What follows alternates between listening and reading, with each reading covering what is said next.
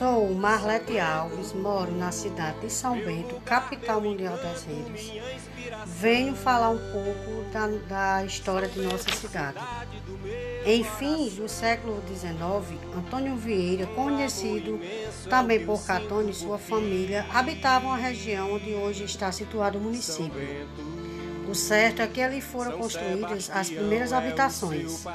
Sua excelente localização às margens do rio Piranhas, o seu leite, leito oferecia água de subsolo abundante em qualquer época do ano, até mesmo em época de estiagem.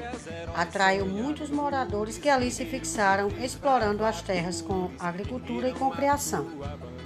Com a morte de Antônio Vieira, ou Catone, seu filho e o sucessor Manuel Vieira liderou juntamente com Leandro Pinto o movimento para o progresso da comunidade. De início, em homenagem a São Sebastião, construíram a igreja concluída em 1889, quando foi celebrada a primeira missa pelo padre Emílio Cardoso. Ao redor da igreja e às margens do rio formou-se o núcleo populacional.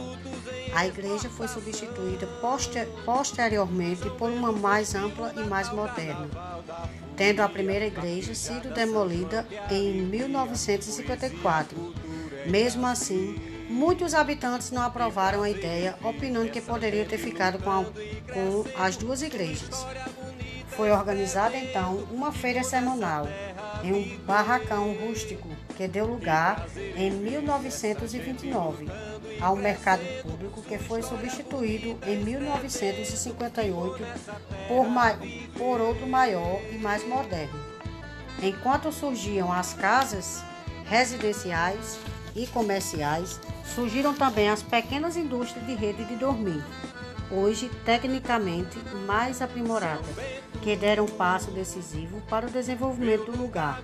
São Bento é conhecida atualmente como a capital mundial das redes.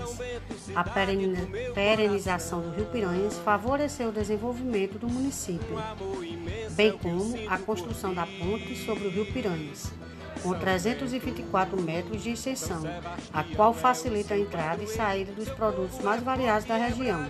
São Bento nasceu, cresceu e se desenvolveu sob o domínio de Brejo do Cruz até sua emancipação política em, 59, em 1959.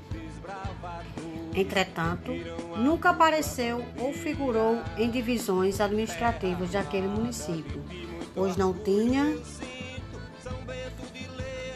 daquele município, pois não tinha qualquer autonomia política, não era vila, distrito ou povoado, e era apenas um aglomerado ou lugarejo.